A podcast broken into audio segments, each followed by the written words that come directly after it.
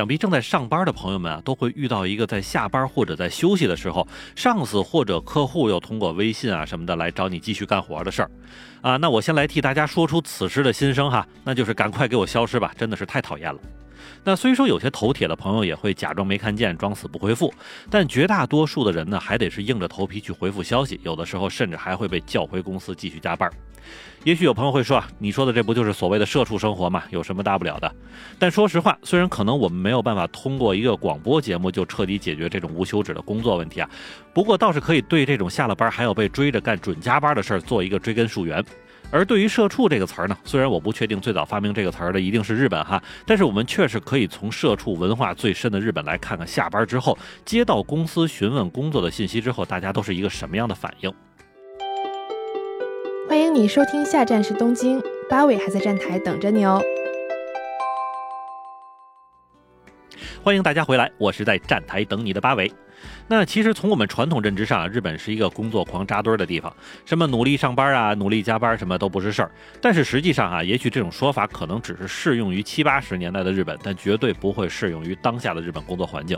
因为从这几年在日本工作的经历来看，日本人的员工之中啊，虽然也不乏聪明认真的人啊，但是绝大多数员工在工作的时候呢，只能用平平常常来描述。尽管你不能说很多人都在上班时候摸鱼啊，但是确实也让我看到很多日本人的员工呢，不仅磨蹭还不出活。其实对于这个问题呢，我倒是也抱着一个理解的态度啊。毕竟日本有些公司确实是过于死板和压抑，包括气氛呢，也确实就让人不太想上班。所以，只是必须找个工作维持生计的实际情况呢，让不少人都只能妥协于当前的情况。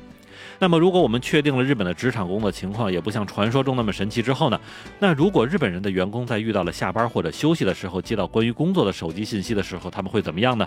而实际上啊，就在最近，日本一家电视台也是在对这个问题进行了一个调查走访，甚至还给这件事起了一个叫做“非工作期间不予联络权”的名字。也就是说呢，目前日本的公司员工里有没有那种在非工作期间不回复任何工作以及工作相关信息的权利呢？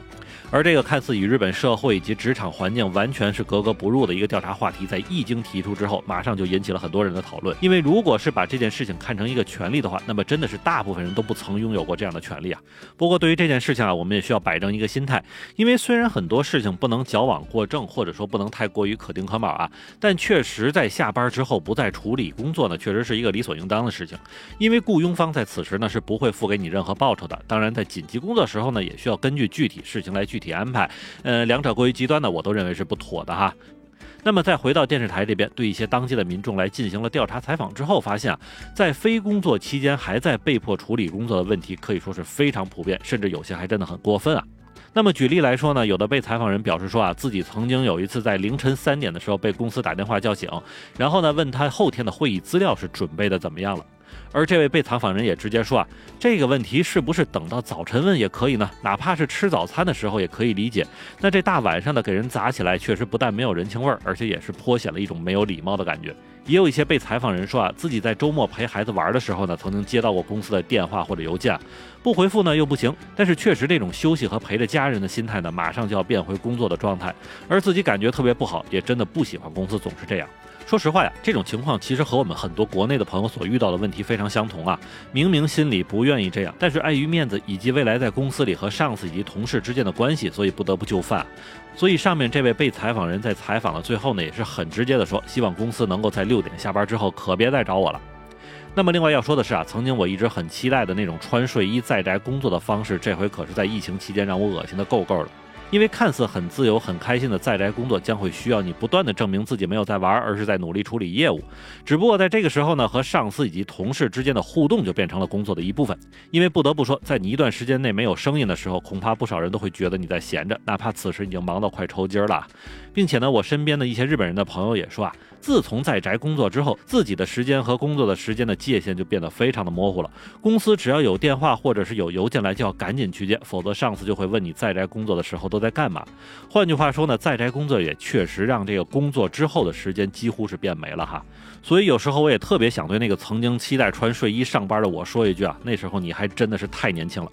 不过也正是因为这个问题，在新冠病毒让不少日本公司都经历了大概两年左右的在宅工作之后呢，很多曾经头铁不回复非工作期间工作信息的人呢，也都开始接受了现实啊。所以在去年日本厚生劳动省一项关于工作内容的调查中呢，有百分之六十五点三的人表示说，虽然不愿意回复，但是还是会回复非工作期间的工作信息。而更加让人不太开心的是啊，当电视台这边去采访一些做上司或者做老板的人，在对非工作期间给员工发信息的这个事情怎么看的时候，往往收到的回复就是：我想在自己还没忘的时候就先发出去。大家不都是这样吗？我就是单纯的想发时候就发了，其实也没有那么着急啊。或者是我个人是二十四小时应对工作的那种啊。现在的年轻人对工作的观念可是跟我不太一样，才会有这样的抱怨等等哈。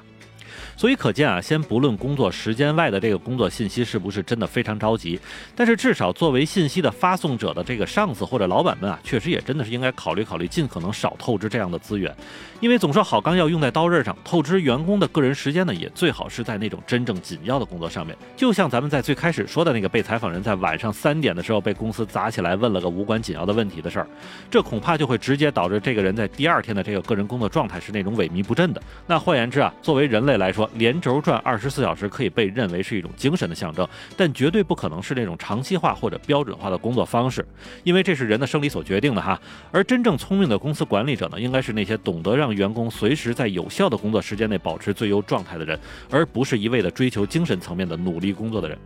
那么好吧，感谢大家收听下站时东京，我是在站台等你的八尾，